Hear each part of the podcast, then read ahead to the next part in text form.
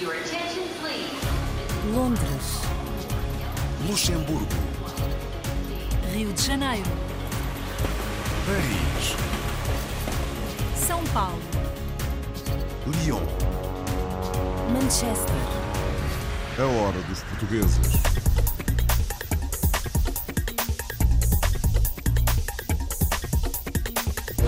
Bem-vindos à edição semanal da Hora dos Portugueses. Hoje acompanhamos o balanço de mandato dos conselheiros das comunidades em França. Conhecemos o projeto Bambora, na Austrália. E uma portuguesa dedicada à medicina e à música na Índia. No Brasil, fomos à mostra de cinema do cineasta Sérgio Truffaut. E por fim, vamos ao festival Gala Gala, em Maputo. A hora dos portugueses. Rio de Janeiro, Paris, Luanda, Dili, Cairo, Macau, Oslo, Kiev, Buenos Aires, Toronto, Nova York, Berlim. França,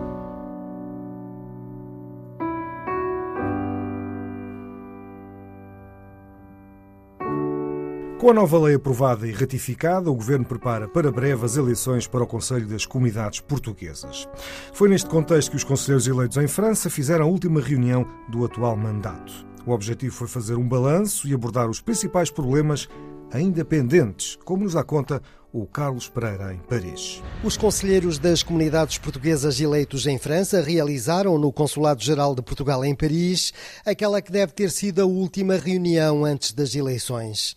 Este foi, pois, um momento para iniciar um balanço de mandato. É um balanço muito positivo, eh, porque encontrei pessoas bastante eh, impressionantes no trabalho que fazem desde há muitos anos, quer sejam os mais antigos ou os mais novos, e, e deu-me força no sentido de, de saber que não estamos sozinhos aqui.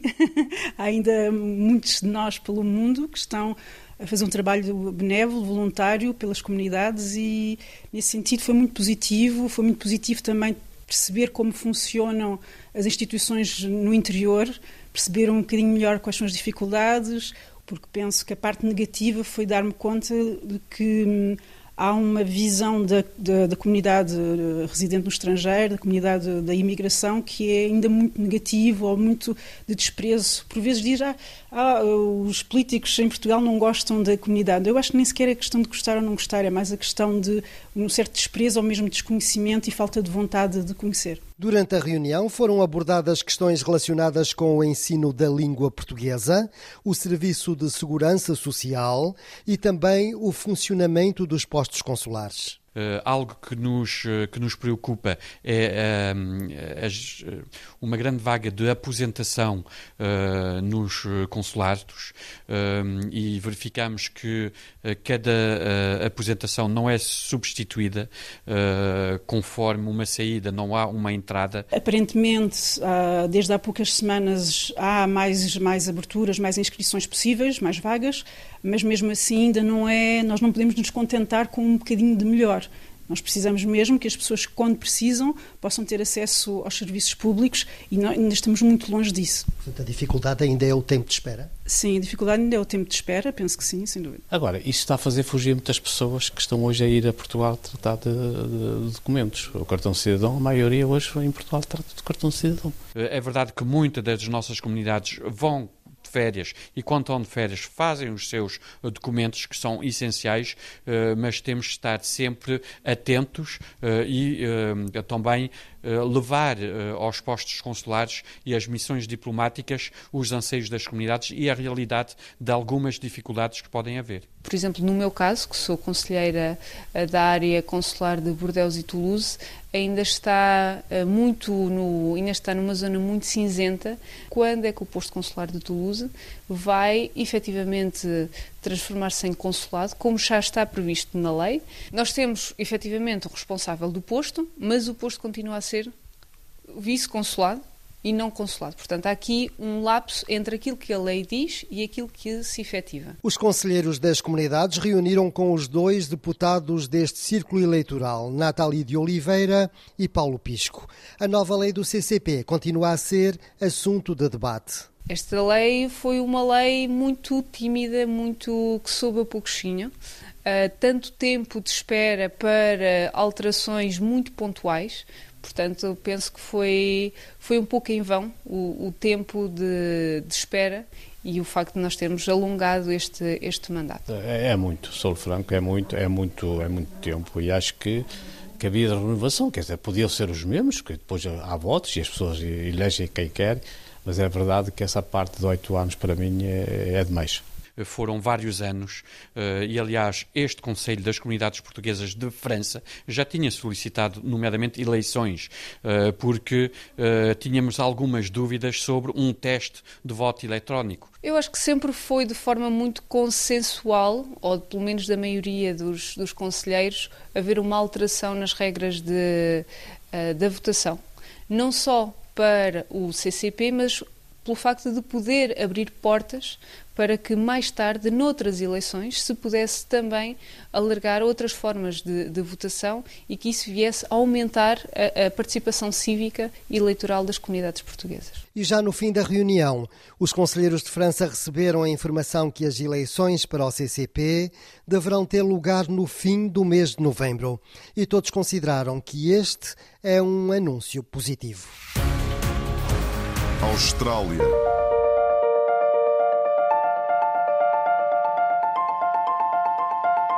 Inês Garcia Barbosa e João Souza, naturais do Porto e formados em arquitetura paisagista pela Faculdade de Ciências da Universidade do Porto, onde aliás se conheceram, foram para a Austrália em 2019 ao abrigo do visto Work and Holiday, entre Portugal e a Austrália. É um programa que permite a entrada no país a 200 jovens portugueses. O seu plano era permanecer em dois anos no país, que é o que o visto permite, mas acabaram por se apaixonar pela Austrália e encontrar trabalho. Inês é arquiteta paisagista e João mudou de área e agora é designer gráfico. Juntos desenvolvem o projeto Banbora. Os detalhes com Filipa Borges Santos. Foi num dos jardins de Melbourne que falámos com Inês Barbosa e João Souza, naturais do Porto e onde ambos se formaram em arquitetura paisagista na Faculdade de Ciências da Universidade do Porto e onde também se conheceram. Inês e João chegaram em 2019 e são um exemplo de muitos jovens que chegam à Austrália devido ao visto Working and Holiday, que permite desde 2014 a entrada na Austrália a 200 portugueses por ano. Quisemos saber se já vinham com um plano na mala. Tínhamos um plano, sim, inicial. O objetivo era fazer o, segundo ano Work and Holiday, então tínhamos que fazer o trabalho regional que sabíamos que era acima da linha de Capricórnio. E, portanto, vamos para Cairns, e depois desses três meses já tínhamos direito a aceder ao segundo ano do Work and Holiday. O plano era esse, mas depois o Covid aconteceu. Olhando para trás, uma experiência incrível que nós vivemos durante o Covid. Estávamos no meio de quintas em Queensland a ter as experiências mais incríveis para mim e que fizeram a diferença de estar na Austrália com as famílias australianas. Nós fizemos tudo um pouco, nós cozinhamos, nós trabalhamos, tomamos conta de animais, fizemos vedação, fomos para uma quinta de maracujá e todas estas experiências eu acho que também falo por uhum. mim e pelo João, uh, fizeram-nos criar uma ligação emocional à Austrália. Foi muito bom. Mas depois estamos a viajar, as fronteiras entre os Estados estavam fechadas e decidimos então largar um pouco a aventura, optar mais pelo nosso caminho profissional. Inês e João criaram o projeto Bambora Austrália. Falam-nos um pouco dos objetivos e do feedback que têm tido. Na verdade, começámos o canal em Portugal porque a viagem para a Austrália começou muito antes de, do voo. Tratar do visto, tratar de alugar a casa, tratar de, dos documentos todos. E então nós queremos partilhar a nossa experiência e motivar outras pessoas a fazer o mesmo. E depois o feedback, acho que com o decorrer do canal, do YouTube e também do Instagram, tem sido muito positivo. Conseguimos conhecer muitos portugueses, tem trazido muitos bons amigos. Quando vieram, tinham apenas o objetivo de ficar os dois anos que o visto permite. Mas acabariam por ficar e quisemos saber o porquê. Quando nós chegamos à Austrália, o nosso objetivo era ter o máximo tipo de experiências. Nós já fizemos tudo. O João começou por ser mecânico de bicicletas, servimos às mesas, trabalhamos em hotéis, trabalhamos em quintas. Eu fui barista em Sydney, vendi natas nos mercados de Sydney. Depois, ao final de oito meses em Sydney, eu estava a tentar trabalhar como arquiteta paisagista, que essa é a minha formação. Consegui trabalho na área, numa empresa em Sydney. Ao final de seis meses, eu fiz a proposta, se vocês quiserem que eu continue na, a trabalhar com vocês, vocês têm que me dar o sponsor skill de Visa. E foi aí que começou, e é a razão de e estar nós, cá. E se nós queríamos continuar na Austrália, também Tinha que ser esse, sim. Mas há qualquer coisa que eu vou tentar descrever que é, é uma cultura que abraça as outras culturas e acho que é um dos grandes fatores que uma pessoa vai ficando. As oportunidades e o país em termos de natureza é uma coisa incrível, tipo tens de neve, barreira de coral, deserto. É um país fascinante para pessoas que gostam de estar na natureza e explorar. Inês trabalha como arquiteta paisagista e João, já em Melbourne, trocou a arquitetura pelo design gráfico. Mas quisemos saber o que fazem quando não estão a trabalhar. Nós gostamos de sair um pouco da, da cidade sempre que, que podemos, com muitas caminhadas, então é isso que nós fazemos e regularmente. E, e voltas de bicicleta também. E é isso que fazemos em conjunto. O meu grande hobby é jogar bike polo, que é basicamente ho hockey em bicicleta. Jogo sempre toda, toda, todas as semanas, a comunidade, a comunidade aqui em Melbourne é grande e além disso vou a torneios por, um pouco por toda a Austrália e tenho viajado muito por causa do bike polo. Então eu tenho uma grande paixão que é a dança, de, desde sempre, e desde que cheguei à Austrália tento fazer um bocadinho de estilos variados. Comecei em Cairns com dancehall, já fiz dança africana, já fiz jazz. Recentemente estou a fazer dancehall e estou a fazer zouk, que é uma dança que veio da lambada, que foi criada no Brasil e é uma dança de parceiro. Para finalizar, perguntámos as três palavras que pensam quando ouvem a palavra Portugal. Família, amigos e francesinha. Estou complicado. Saudade. Amor. E comida. Eu não posso.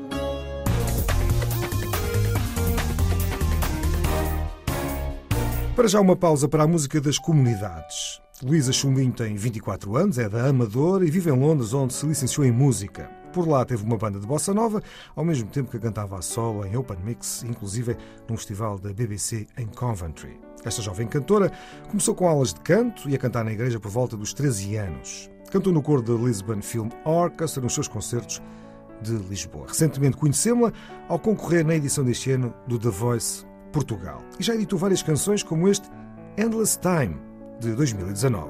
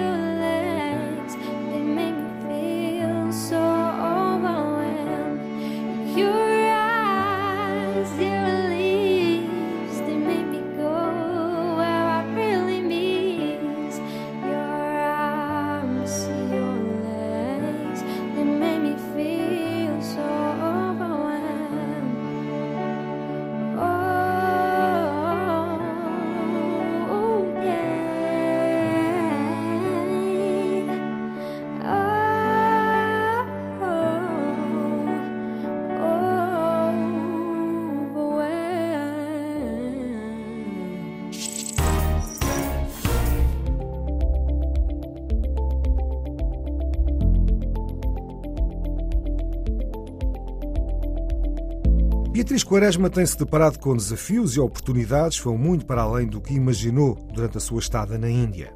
Ela passou por uma incrível mistura de culturas, onde não só tem tido a oportunidade de praticar medicina, como também de encontrar inspiração para a paixão musical. Um trabalho de Agnelo Lobo e Naline Elvino de Souza. Entre música e medicina não sabia muito bem o que escolher uh, e continuo a fazer música enquanto hobby, mas gosto imenso de medicina e não, não me arrependo da medicina.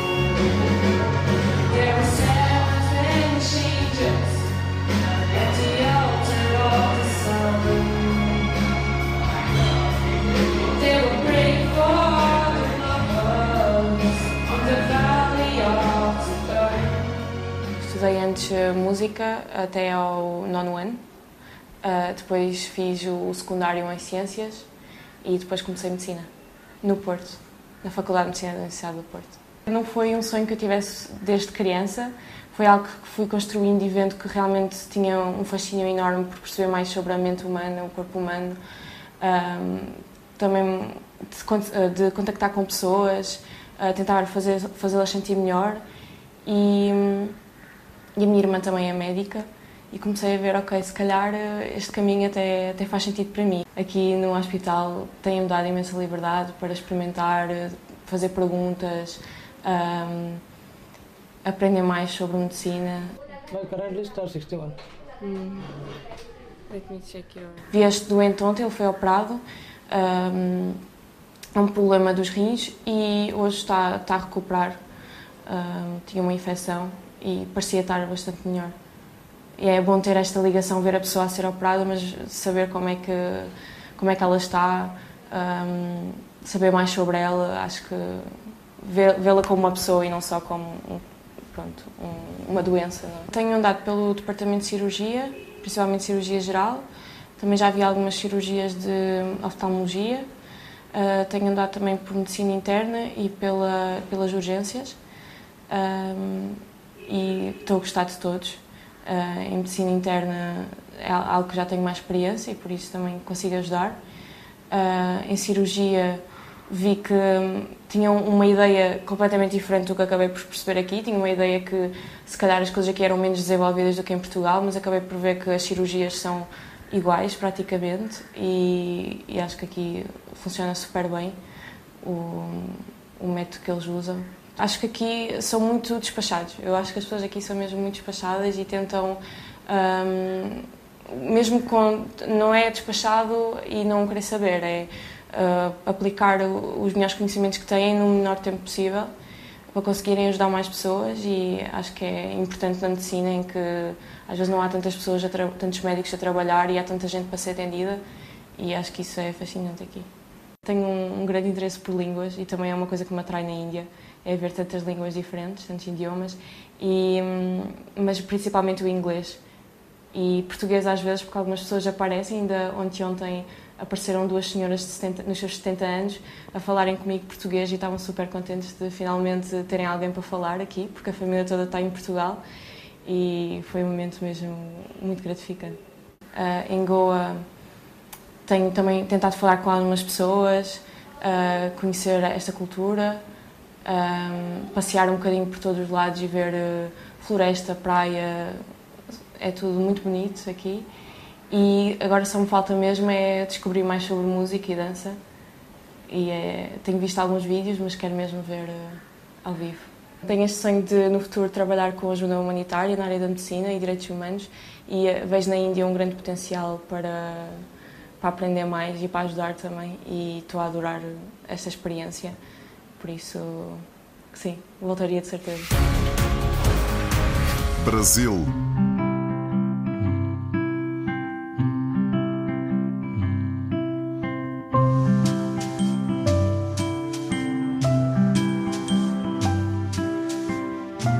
A Cinemateca Brasileira realizou uma mostra dedicada à filmografia do cineasta luso-brasileiro Sérgio Treffaut. Composta por 13 títulos, todos com produção em Portugal, a mostra durou dois fins de semana e celebrou o depósito das obras no acervo da instituição brasileira. A reportagem é de Pietro Cessosimo. Eu tenho, para minha grande felicidade, nesse momento, uma retrospectiva dos meus filmes integral na Cinemateca Brasileira. Além de serem todos os filmes apresentados em dois fins de semana, isso coincide com uma entrega de cópia de todos os filmes para serem também depositados na Cinemateca Brasileira. Os meus filmes têm todos uma cópia na Cinemateca Portuguesa e agora também tem uma cópia na Cinemateca Brasileira. E eu fico muito feliz porque a minha vida está marcada por um exílio do Brasil quando eu tinha 10 para 11 anos, um momento em que, durante a ditadura brasileira, nós tivemos de fugir do Brasil. E aí eu passei a viver na França, e em Portugal, e na França, e em Portugal. Então, de repente, e que me reinstalo parcialmente no Brasil, fico muito feliz que os filmes passem aqui na Cinemateca Brasileira e brevemente, talvez no ano que vem, no Rio de Janeiro. Eu já havia assistido a um filme do Sérgio há algum tempo, que é o filme Raiva. Passou também numa sala alternativa no Centro Cultural São Paulo. E conheci apenas esse filme dele. E soube da mostra e vim assistir outros filmes. E desses que eu assisti, talvez o que mais tenha me chamado a atenção foi o Alentejo Alentejo. A minha mãe é portuguesa, então interessa muito. É o patrimônio imaterial, que são as canções alentejanas, inclusive a geração mais nova, mantendo a tradição desses cantos. São bem interessantes. Eu comecei a fazer filmes em Lisboa, em Portugal. Eu nasci no Brasil, de pai português e de mãe francesa, mas assim que eu comecei a fazer cinema foi em Portugal. Todos os meus filmes são produções portuguesas, digamos, são uns 12, 13 filmes, são filmes portugueses. Então, e passaram todos nos cinemas portugueses, passaram todos na RTP. Eles podem ser filmados no Iraque, eles podem ser filmados no Egito, eles podem ser filmados na Ucrânia, eles podem ser filmados no Brasil, mas a base do financiamento é o Instituto Português de Cinema. Então são filmes portugueses. Realmente eu não tenho palavras para, para falar da minha admiração pelo que eu estou vendo. E essa capacidade plurilinguística dele passa um sentido de contemporaneidade desse momento que a gente não tem mais países. O que tem são classes sociais em confronto de um modo com uma síntese extraordinária, né? onde o que é mais pungente está ligado ao que é mais racional. Conjunto dos meus filmes é um conjunto de filmes com uma presença política. Eu não sou militante de absolutamente nada, mas são filmes que refletem de pensamento sobre a história e sobre a cultura. Você tem um primeiro documentário que é uma referência sobre a Revolução Portuguesa, 1974, 25 de abril até 25 de novembro. Você tem um filme também que é extremamente político, que é o Lisboetas, que tem esse título provocador, sendo um filme sobre todos os estrangeiros que vieram parar a Portugal no começo deste milênio. E é um filme que ficou quatro meses em cartaz e que participou da discussão na Assembleia da República, no Parlamento, da lei da nacionalidade. Foi discutido pelos deputados para falar da lei da nacionalidade. Eu, mesmo quando faço ficção, faço uma ficção muito próxima de um universo de realidade. Eh, você tem o Treblinka, que é meio caminho entre o documentário e a ficção pela maneira como é feito, mas é um filme sobre o extermínio humano. A volta são, são relatos dos sobreviventes dos campos de extermínio nazi. São sempre filmes que tratam de assuntos que me parecem importantes para todos. É isso que eu faço. A hora dos portugueses.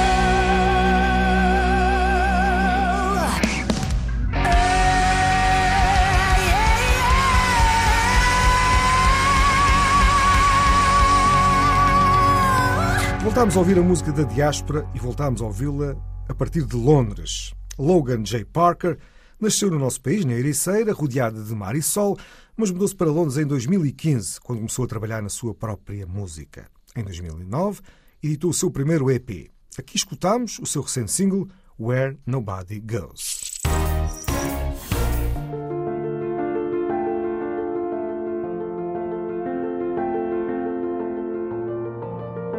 A fortaleza de Maputo, na capital moçambicana, foi o local escolhido para a abertura do festival Gala Gala. O evento já vai na sua quarta edição.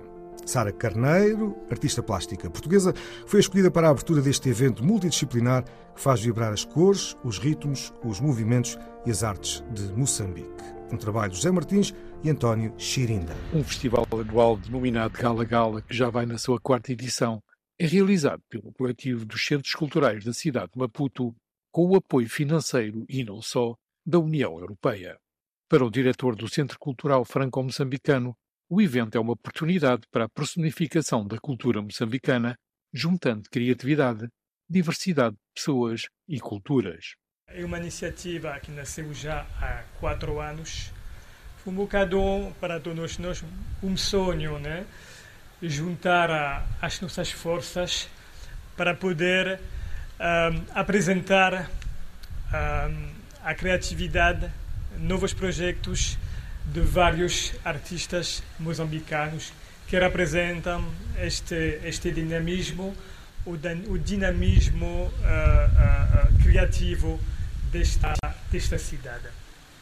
Então, para, para esta quarta edição, vamos ter 20 eventos são nove centros culturais envolvidos ah, na, na organização e na produção deste, deste festival, que conta com a participação de mais de 200 artistas e agentes culturais. Paula Vasques destacou a importância da iniciativa por permitir que, através da cultura, haja promoção dos direitos humanos, contribuindo para o empoderamento da mulher e igualdade do género. O Gala Gala passou de ser um dos festivais de referência em Moçambique, que mostra também a diversidade cultural do país e a criatividade dos moçambicanos. A União Europeia valoriza muito a cultura e os sectores creativos. A cultura é fundamental para a existência de um sentimento comum de identidade e pertença. Isto é a nossa experiência na Europa, que é uma mistura de culturas, de línguas e de diferentes olhares do mundo porque a cultura toca no corazón das persoas, ela pode promover o diálogo e vehicular valores como respeito pelos dereitos humanos e contribuir para o empedoramento de mulleres e igualdade de género.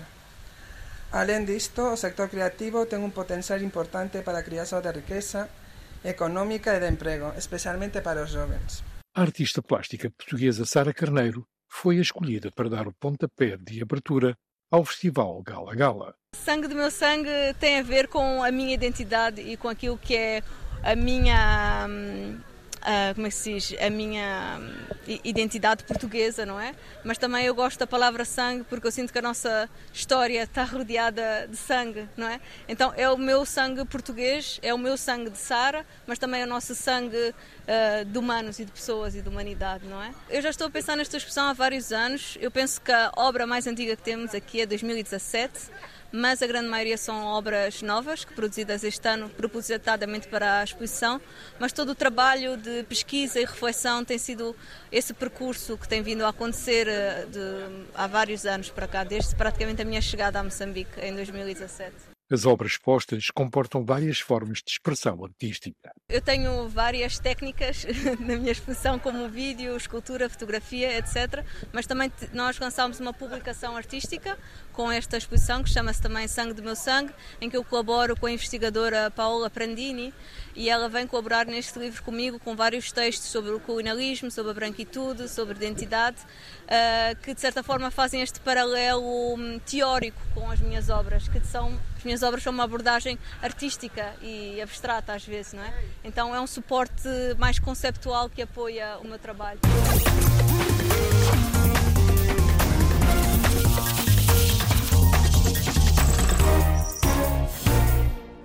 E por hoje é tudo. É o fecho da História dos Portugueses, com edição, apresentação e sonoplastia de João Pedro Bandeira. Até à próxima. Londres. Luxemburgo. Rio de Janeiro. Paris. São Paulo. Lyon. Manchester. A hora dos portugueses.